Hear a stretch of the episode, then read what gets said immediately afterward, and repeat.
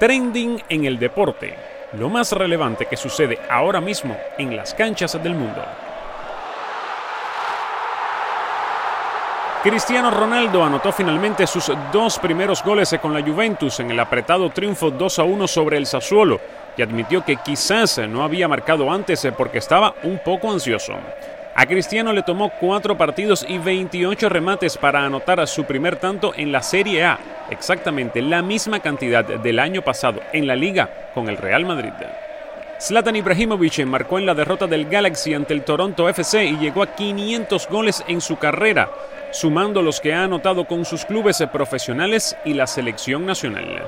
Ibra se une así a una súper exclusiva lista de los jugadores en activo, que hasta ahora incluía a los dos mejores del mundo, Lionel Messi y Cristiano Ronaldo.